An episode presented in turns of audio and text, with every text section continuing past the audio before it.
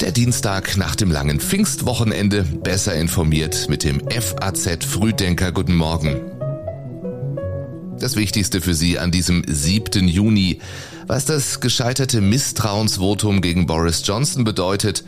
Olaf Scholz reist zu Bundeswehrsoldaten in den Osten Litauens und Angela Merkel gibt ihr erstes großes Interview seit Ende ihrer Kanzlerschaft.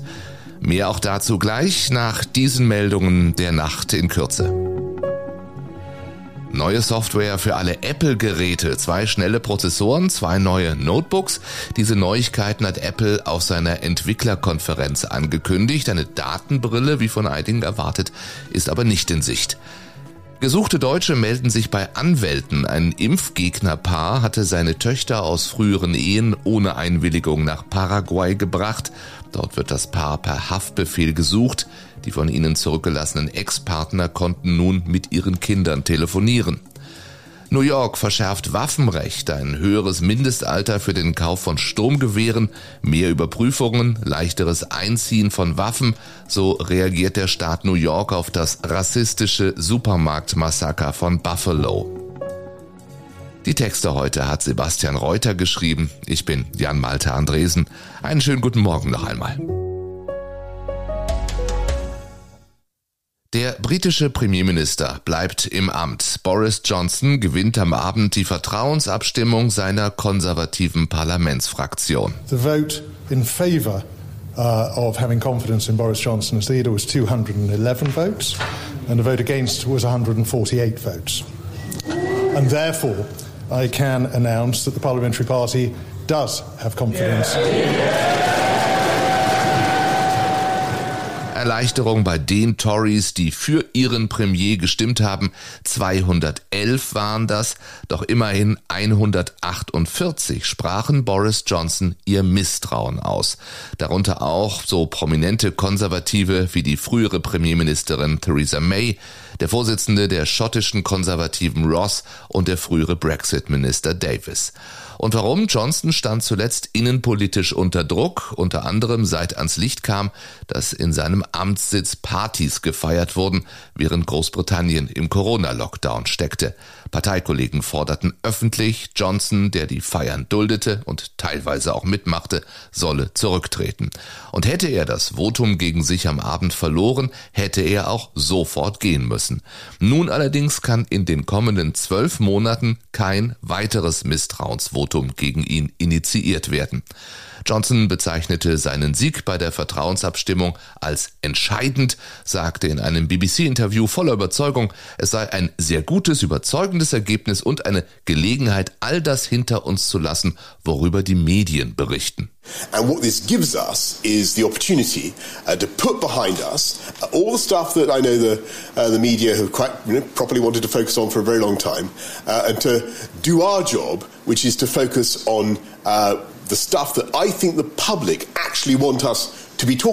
Angesichts der zahlreichen Stimmen, die ihm nicht das Vertrauen aussprachen, ist seine Position als Regierungschef aber nicht automatisch gesichert. So überstand seine Vorgängerin Theresa May 2018 ein Misstrauensvotum gegen sie mit 200 zu 117 Stimmen.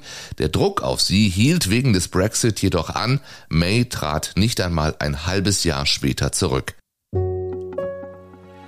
Olaf Scholz besucht heute Litauen und damit erstmals seit Kriegsbeginn ein NATO-Land, das an Russland grenzt und sich durch die Atommacht besonders stark bedroht fühlt. In Vilnius trifft der Kanzler auch die Regierungschefs von Lettland und von Estland. Beim NATO-Gipfel in Madrid wird es Ende des Monats darum gehen, ob die Truppen an der Ostflanke des Bündnisses noch einmal aufgestockt werden. In Litauen sind derzeit 1000 deutsche Soldaten stationiert. Der ukrainische Präsident Zelensky hat sich gestern besorgt über die russischen Vorstöße im Donbass geäußert. Sollte Russland ein Durchstoß gelingen, könnten von dort strategische industrielle Ziele in der Zentralukraine angegriffen werden. Vorher hatte Zelensky bei einem Besuch an der Front noch Siegeszuversicht geäußert. Wir haben keinen Zweifel, dass wir alle einstweilig besetzten Städte befreien werden. Das wird unbedingt geschehen, sagte er im südukrainischen Gebiet Saporischia. Neben den schweren Kämpfen in den Gebieten Donetsk und Luhansk hatte es am Wochenende erstmals wieder Raketenangriffe auf Kiew gegeben. Unterdessen hat Russlands Präsident Putin die Bedeutung der Waffenlieferungen an die Ukraine kleingeredet. Diese verlängerten den bewaffneten Konflikt, änderten aber im Wesentlichen nichts, sagte Putin.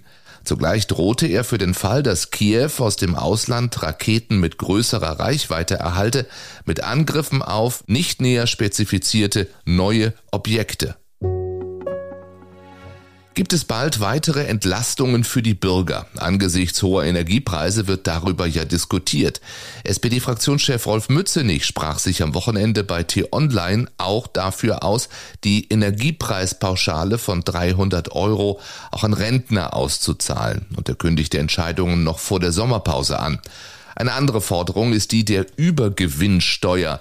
SPD-Politiker wie Mecklenburg-Vorpommerns Ministerpräsidentin Schwesig und Bremens Regierungschef Bovenschulte forderten, sie für Mineralölkonzerne einzuführen. Es könne nicht sein, dass sich diese in der Krise die Taschen noch voller machten, sagte SPD-Chef Klingbeil am Wochenende und verwies auf den nur in Teilen an die Verbraucher weitergegebenen Tankrabatt. An Pfingsten kostete der Liter Super vielerorts bereits wieder über zwei Euro und das trotz der seit vergangener Woche geltenden Steuerentlastung. Als Vorbilder für eine solche Übergewinnsteuer gelten andere europäische Länder. In Griechenland etwa sollen 90 Prozent der Übergewinne der Energiekonzerne abgeschöpft werden. Italien hat eine Übergewinnsteuer von 25 Prozent beschlossen.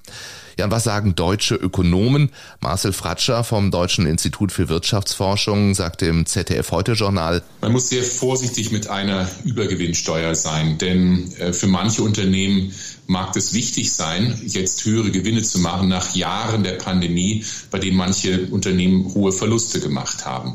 Deshalb eine Übergewinnsteuer sollte sehr fokussiert sein, äh, sollte sich wirklich auf den Bereich der Energie konzentrieren, vor allem von fossilen Energieträgern. Und IFO-Chef Clemens Fuß weist darauf hin, dass Gewinne ja ohnehin besteuert würden. Je nach Wirtschaftslage Sondersteuern für einzelne Branchen einzuführen, öffne der Willkür und dem Populismus Tür und Tor, sagte Fuß der Rheinischen Post. Es ist diese Fröhlichkeit im Herzen, die ich uns allen und im übertragenen Sinne unserem Land auch für die Zukunft wünsche. Ich danke Ihnen von Herzen. Das waren die letzten Worte, die Angela Merkel als Bundeskanzlerin sagte. Ein halbes Jahr ist das her. Viel ist seitdem passiert. Auch deswegen wird mit einiger Spannung erwartet, was die frühere Kanzlerin heute zu sagen hat. Heute lässt sie sich erstmals öffentlich interviewen, will sich den herausfordernden Fragen unserer Gegenwart stellen, so die Ankündigung. Das Gespräch zwischen Merkel und Spiegelredakteur Alexander Osang findet heute um 20 Uhr im Berliner Ensemble statt und es wird live vom TV-Sender Phoenix übertragen. Neben dem Krieg in der Ukraine dürfte es auch um Merkels Verhältnis zu Russland in den vergangenen Jahren sowie ihren Blick auf die Arbeit von Bundeskanzler Olaf Scholz und die derzeitige politische Situation in Deutschland gehen. Über die wichtigen Fragen der Zeit diskutiert am Abend auch die Co-Vorsitzende der Grünen, Ricarda Lang, und zwar im Rahmen der FAZ-Gesprächsreihe Junge Köpfe. Da redet sie mit den FAZ-Redakteuren Helene Bubrowski und Simon Strauß über Freiheit, Diskriminierung und Gerechtigkeit. Das Gespräch können Sie ab 18.30 Uhr im Livestream sehen auf faz.net. Den Link finden Sie jetzt schon mal in den Show Notes. Nach so einer langen Saison dann nochmal zwei Wochen die Nations League obendrauf. Ja, das ist, das ist schon auch für, für viele eine wahnsinnige Herausforderung und den nehmen wir uns gerne an. Sagte Bundestrainer Hansi Flick noch vor Beginn der Nations League und konnte damals noch nicht ahnen, dass sein Team jetzt bereits einen Sieg braucht nach dem 1 zu 1 gegen Italien. Heute winkt gegen England die Chance auf eine Revanche. Vor gut einem Jahr besiegten die Engländer das deutsche Team im Achtelfinale der EM im Wembley Stadion 2 zu 0 und beendeten damit die 15 Jahre währende Ära von Joachim Löw als Bundestrainer. Insgesamt beide Mannschaften bereits 34 Mal gegeneinander gespielt, 16 Spiele konnten die Deutschen gewinnen, 14 Mal verließen die Engländer das Feld als Sieger. Die gesamte Mannschaft steht in der Pflicht, sagte Flick. Nach dem Spiel stehen dann für die DFB-Auswahl noch die Partien am Samstag gegen Ungarn und drei Tage später wieder gegen Italien auf dem Programm. Und auch das wird in dieser Woche wichtig. Die EZB bereitet Experten zufolge die erste Zinsanhebung seit elf Jahren vor. Zunächst so wird erwartet mit einem Stopp des milliardenschweren Anleihenankaufprogramms am Donnerstag als Vorstufe zu einer Zinserhöhung dann im kommenden Monat. Die früheren Fußballfunktionäre Sepp Blatter und Michel Platini stehen von morgen an vor Gericht und die Franzosen wählen ein neues Parlament. Für den gerade erst wiedergewählten Präsidenten Macron geht es darum, sich am Sonntag wieder eine Parlamentsmehrheit zu sichern. Auf faz.net empfehlen wir Ihnen heute schon noch dieser Artikel. In der Politik Historiker Snyder über Parallelen zwischen Hitler, Putin und Mussolini. In der Wirtschaft, so geht ÖPNV im Ausland und die Finanzen erklären, wie Sie jetzt 10.000 Euro anlegen sollten. Ich wünsche Ihnen einen schönen Dienstag. Morgen sind wir zurück, wie immer, ab 6 Uhr. Bis dahin.